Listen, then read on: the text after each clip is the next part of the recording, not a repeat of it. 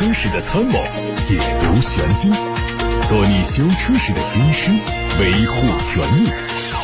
做你开车时的朋友，分享乐趣。调频九二七，傍晚六点半，董涛说车，只和车友在一起。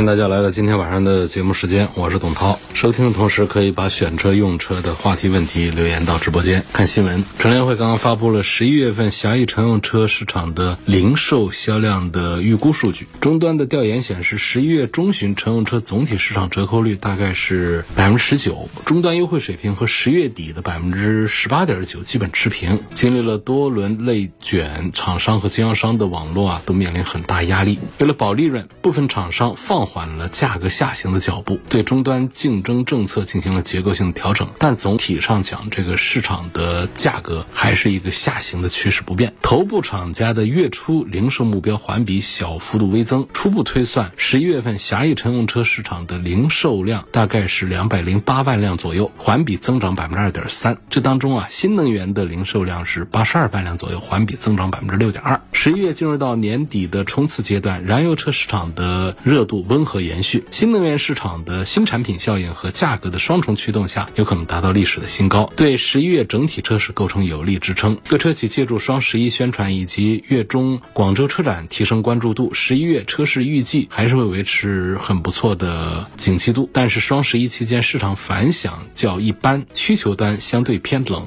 终端暂时没有展现出销量爆发的潜力。作为对中国汽车市场理解最深刻的海外品牌之一，大众汽车正在想方设法赶上中国电动汽车市场的脚步。日前，大众中国宣布将在三年内推出专门为中国市场设计的新电动汽车平台。新平台将会以大众的 MEB 平台为蓝本来改动。从二零二六年开始，大众集团将以这个平台为基础，开发专门为中国客户需求量身定制的纯电动汽车。新平台被大众集团命名叫 A 主平台。新平台开发周期三十。六个月，较大众汽车集团此前的平台开发周期缩短了约三分之一。位于安徽合肥的大众汽车中国科技有限公司主要承担新平台的开发任务。这个公司是大众在德国总部以外最大的研发中心。大众汽车集团中国区董事长兼首席执行官在接受采访时说：“未来三十六个月，大众汽车中国科技有限公司计划针对中国入门级市场的电动汽车新平台推向市场，并且计划在三十六个月之内推出十四到十。”七万元的 A 级入门纯电动车。日前，四部委联合印发通知，部署开展智能网联汽车准入和上路通行试点工作，要求具备量产条件的 L 三、L 四级智能网联汽车在限定区域内开展上路试点，并首次明确事故责任判定。文件一出，海内外社交平台上就有传言说，特斯拉的 FSD，也就是它的完全自动驾驶辅助能力，将进入到国内市场。随着特斯拉中国官网同步更新车主手册，新加入了 FSD 相关介绍和使用规范，被很多人看作这是特斯拉 FSD 在国内推进和落地的信号。二零二四款吉利豪越 L 上市，三款配置的价格从十二万七千九到十四万七千九。作为年度改款，老款的大漠棕内饰配色被新增的丹霞红取代，中控屏从之前的十二点三英寸升级到十四点六英寸，车机系统升级为银河 OS 二点零。另外，座舱芯片也从十二纳米的 E 零二升级为七纳米的 E 零四高性能芯片。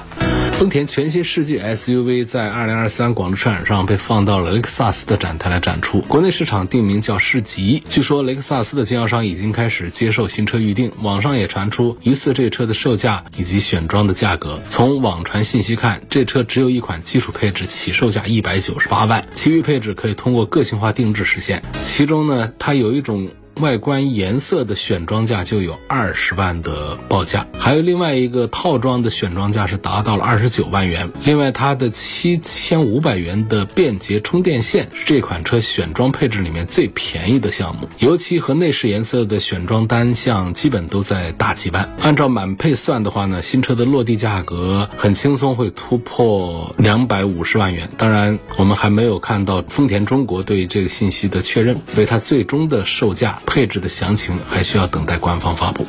日前，最后一辆奥迪 TT 在匈牙利工厂下线，这款跨越二十五年的经典车型迎来停产。这款经典的小跑车最初在一九九五年的法兰克福车展上以概念车的形式亮相，量产版是一九九八年投产的，二十五年时间推了三代车型，总共生产了六十多万辆。最后一款奥迪 TT 呢，只在西班牙市场销售，估计售价是合人民币五十六万元，限量只有二十五台。奥迪表示，未来 TT 会成为一款电动汽车。来关注一下比亚迪。皮卡的车型假想图，原型车已经抵达海外进行测试，混动版呢可能会在明年海外推出，纯电版在二零二五年发布。从图片看，这款皮卡是经典的硬派风格，大灯组采用一体的设计，前中网面积很大，侧面是主流的双排座椅布局，配了侧踏板，后斗和成员舱还是分开的独立设计，尾灯内部是有非常密集的横状的灯带。综合以前的报道，这款皮卡应该会配备液压。主动悬架、流媒体后视镜和华为的 HUD，在续航方面呢，应该有八百到一千二百公里的综合续航水平，纯电续航应该在一百公里左右。MG4 EV 出海冠军版郑州站试驾活动日前圆满结束。MG4 EV 作为一款十万元出头的两线电动轿车，车长四米二，车宽一米八三，比肩 B 级车的尺寸。它的高强度钢材使用比例高达百分之八十四，车身的抗扭强度达到了三万一千五百六十八纳米每度，满足欧洲五星安全评级。MG 四 EV 是一台采用后驱架构的两厢电轿，它的前轮负责转向，后轮负责驱动，使车辆转向更敏捷。车辆加速的时候重心后移，后轮可以有更多的。抓地力，三点八秒钟可以破百，五连杆的悬挂也可以让它在驾驶当中有更好的操控表现，是一台很不错的电动小钢炮。MG4 EV 出海冠军版。好，这是今天的汽车资讯，欢迎大家接下来打通热线电话八六八六六六六六留言，通过董涛说车以及董涛说车 Pro 这两个微信公众号在首页点发消息留言，把自己关心的选车用车话题发到直播间来。有网友叫大洋，他说：“请问一下，我开了十多年手动挡的车，昨天开了一下儿子的车，有点懵。这停车无论哪个档位，只要摁一下，等红灯自动驻车，啊刹车也不用踩，这些都靠不靠谱？靠谱的很呐！手动挡换挡啊，那是机械接触。”啊，拨杆拨动了齿轮箱。这现在你说的自动挡的这些，不管是挡把的，还是按键的，还是屏幕控制的，它其实都是给电信号啊，通过继电器在里头做一些动作，所以这个过程它是很容易实现自动化的，就其实是。不需要我们像原来的手动挡，或者说原来的自动挡的这种原理来推想它，说等红灯自动驻车，刹车都不踩了，它怎么就停了呢？就不会走了吗？我无论在哪个档位，我只要按一下 P 档，这车子变速箱它就锁住了，车子就可以不走了吗？就是我们老师傅们遇到这样的新问题，会有这样的困惑，靠不靠谱？实际是非常靠谱的，没有问题啊。这个叫果皮八六，他说：“涛哥，帮忙推荐一下，本人想买一个半下地十五万以内的电车，接送孩子和上下班用，公司充电很方便。比亚迪的海豚、欧拉好猫选哪一种？”啊，那肯定应该选海豚了。不仅仅是销量的问题，就是在产品力这方面，也海豚还是比欧拉的好猫要更加的适合大众一些。欧拉的好猫它是一个女士用车，它在一些针对女性的安全方面有自己的建树。但说到整个的车机系统啊、底盘行驶系统，尤其是电动的这个体系方面的话呢，比亚迪的这一套还是比欧拉的做的要更加的成熟一些。一位叫风的网友说：“最近我看到说问界 M7 的缺点有前麦弗逊悬挂，呃，麦弗逊是前悬在性能舒适方面相对比较差，对于追求更高品质的消费者来说是一个短板。这哪是这么说话呢？本身这 M7 人家就卖个二十几万一车，其实是这很有性价比，而且把 M5、M7 你把它升起来看底盘用料，那是非常的厚道的啊。如果说我们吐槽这个 M7 别的地方，这其实这个产品还是比较完善的产品啊，就是你吐槽哪儿，你可能还可以多。”说两句，你吐槽这个 M7 的底盘的结构和用料的话，这个就有点站不住脚了啊。它的底盘是做的很好的，麦弗逊悬挂呢是比较常见的一个。前轴会用的这种悬挂形式，它的成本不高。当然，你说跟那种双叉臂啊这样的一些前悬比的话呢，它在运动性能方面肯定是不足，不如别人。但是这样的 SUV 干嘛要讲什么运动性能？它应该讲更好的是那种舒适性能、稳定性能的表现，以及空间的利用和成本的表现。只要用的材料不差，就是从这个结构形式上讲，麦弗逊悬挂没什么丢人的啊，没什么拿不出手的。就在有一些跑车的身上还在用麦弗逊的前悬挂呢，所以这个其实是看调教啊，而且呢，从这个悬挂本身上讲，它只是比较普及、比较大众化的一种而已。真给你来一个那种花里胡哨的那高精尖的那种悬挂形式呢，我们又心里又打鼓了。哎，这悬挂到底靠谱不靠谱啊？是不是？所以这个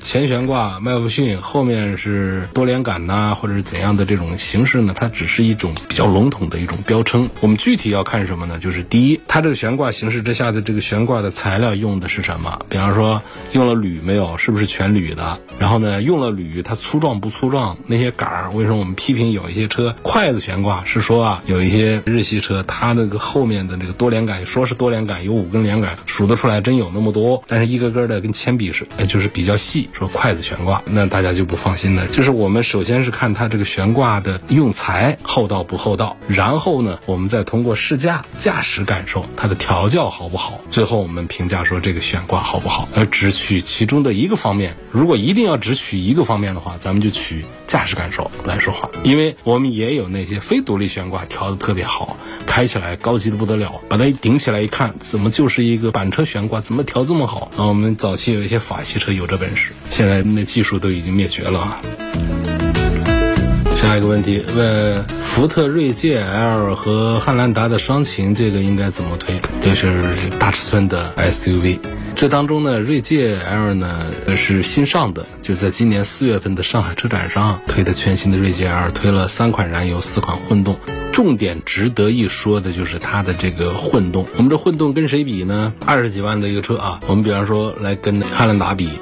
它用的是福特的第五代的 2.0T 双涡流吧，千万不要说成双涡轮了。双涡流的这个涡轮增压发动机，光这个发动机的功率就超过两百千瓦，然后再配上电机，它有七秒钟的零百提速。再看汉兰达，汉兰达的双擎呢，也是丰田旗下最经典的那个2.5的自然吸气加电机组成的这么一套 THS 油电混动，但是它的发动机的最大功率只有一百四十千瓦，所以它的零百加速时间呢将近九秒钟，所以这是第一个在这个动力单元。上，包括我说我们从这个节油的形式上讲，或者从续航的水平上讲，可以和理想的产品来 PK 一下。就理想的产品，大家都说它续航水平比较长，一千多公里，而实际上这个锐界 L 用到了福特很成熟、很先进的这个动力分流的技术，它在 WLTC 工况下的油耗呢只有六升多，它的一箱油是可以干一千一百多公里的里程的，这也是一个很超长的一个续航表现。它跟一个增程式的这个理想的 L7 已经是差不多一个水平了，而且这个锐界 L 它对油品标号它不挑食，支持九十二号油，所以就是从这个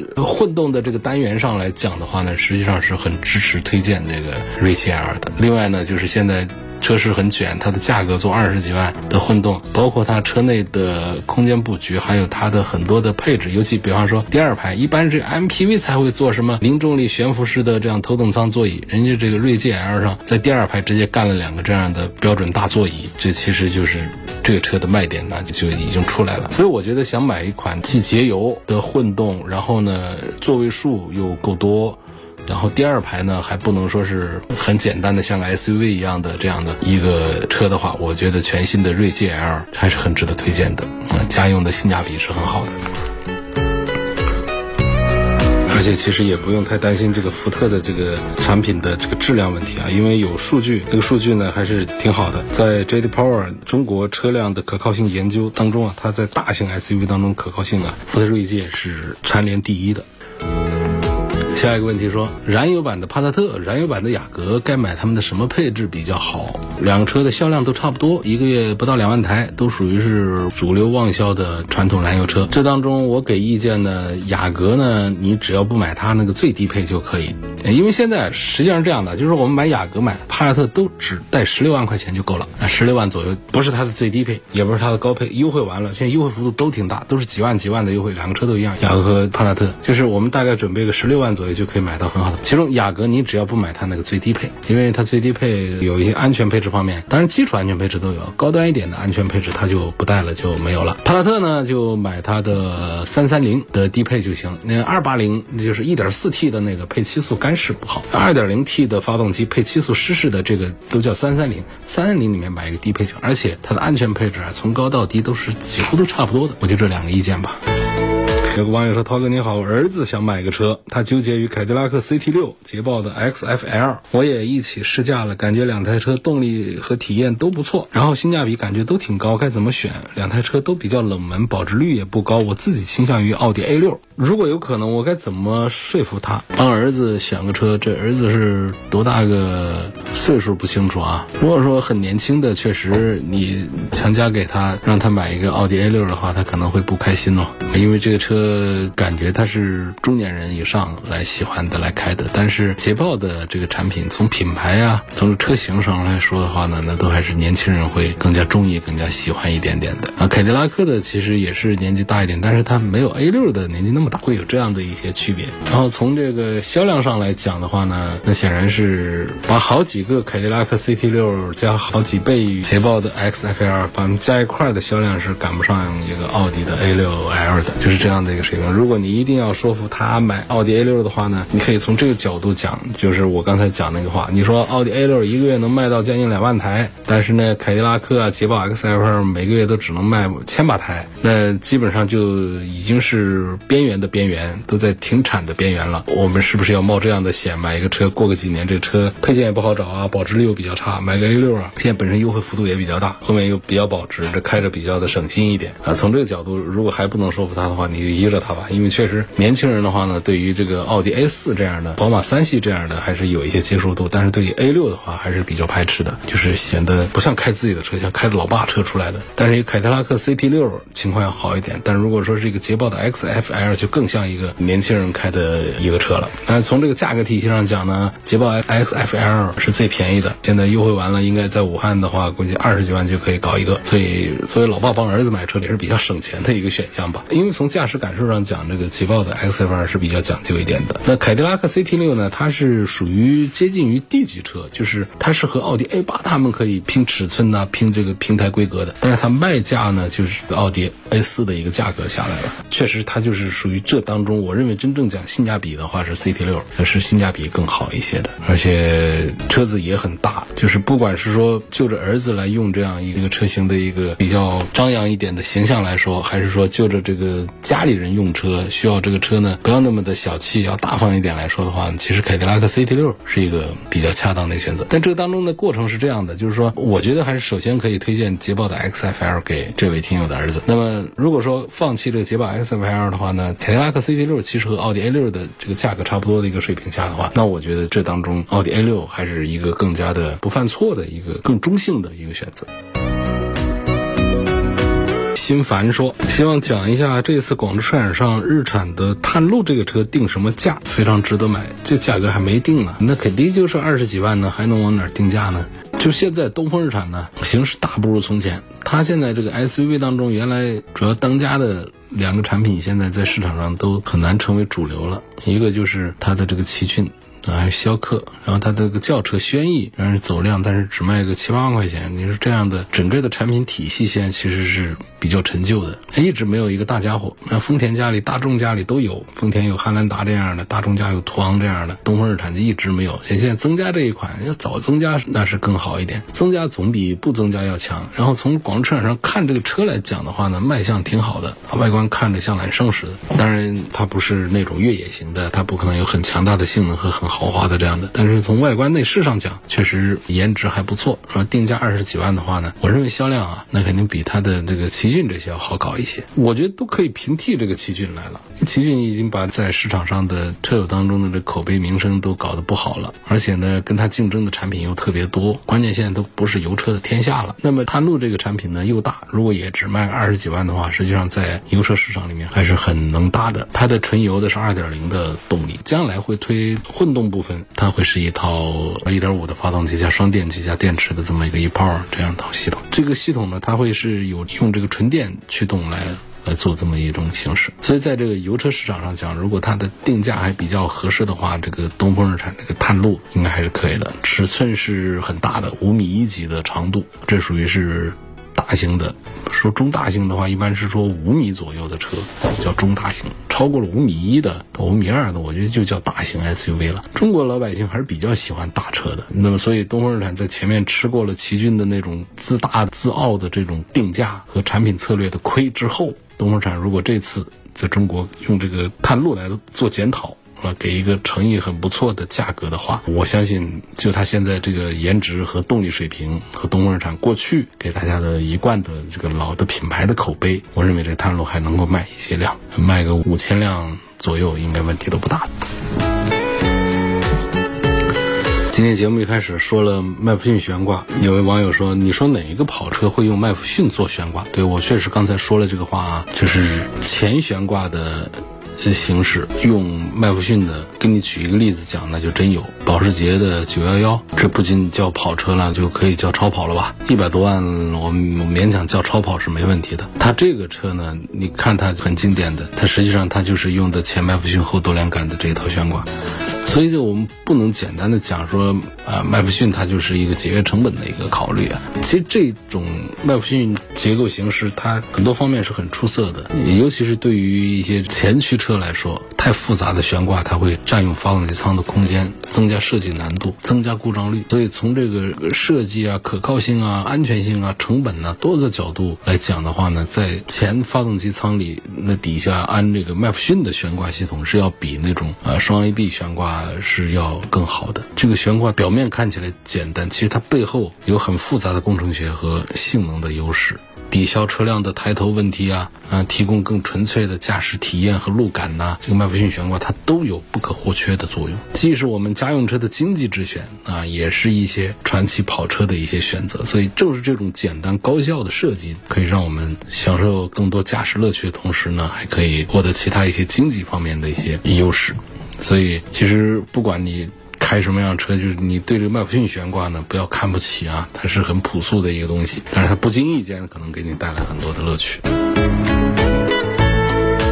本田的奥德赛，买它的哪一个配置比较好？本田奥德赛，我推荐考虑买它的混合动力。它的混合动力呢，就是本田的这套混合动力，真的在这个车上的表现综合起来是非常不错的。E CVT 变速箱也好。二点零的自然吸气的动力也好，传出的声音也好，加上电机给的力也好，整个的就是它不是一个插电，它就是一个油电混合，但是它确实可以做到很低的油耗。我们在一台 MPV 上，我们追求什么？就是它现在二十万出头的这个奥德赛，我们就可以买到它的油电混动的这个本田很经典的这套油电混动的这个东西了，而且进化了好几代，现在的这一代各方面的表现，过去的很多的小的缺点基本上都已经改善了，而且可以加九十二号油，它确实是一个非常耐用的。非常节省的一套动力单元，用在这样的奥德赛上是刚刚好。至于说买它哪一个配置的话，我觉得就是买它的低配就好了。这车也不大，就真没有必要说我们花到这个三十万去买它的高配去，就没有多大的必要啊。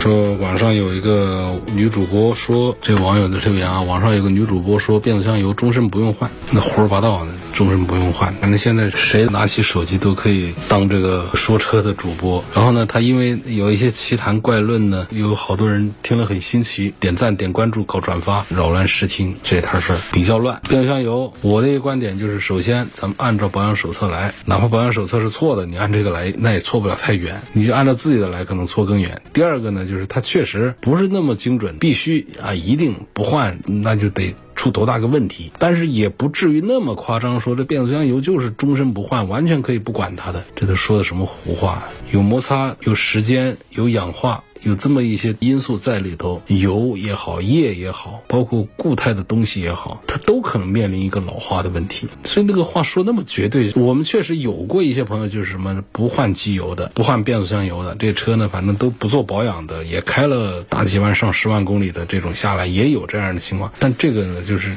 侥幸心理。那还是总体上讲呢，它还是说车况。还是会受到一些影响，不代表着说这就是一个行业的新的标准，我们就按照这个标准来执行。那要不然呢？之前的那些那还讲科学吗？之前说的换机油、换变速箱油这样的周期，那也是大量的实践研究、实验室啊、实践呐。各种铺垫工作下得出的数据，在全地球上跑了这么多车，最后得出来这些数据，然后我们就因为个别的一些特殊的例子，懒得保养的人导致的出现的这样一种局面，就说，哎呀，其实我们的这车就可以不保养，这话说太绝对，别听别信啊。今天说到这儿，感谢大家收听和参与每天晚上六点半到七点半直播的董涛说车。错过收听的，欢迎通过董涛说车的同名抖音号、视频号、小红书、微信公众号、微博、蜻蜓、喜马拉雅、九头鸟车家号、易车号、微信小程序梧桐车话等等平台找我。明天再会。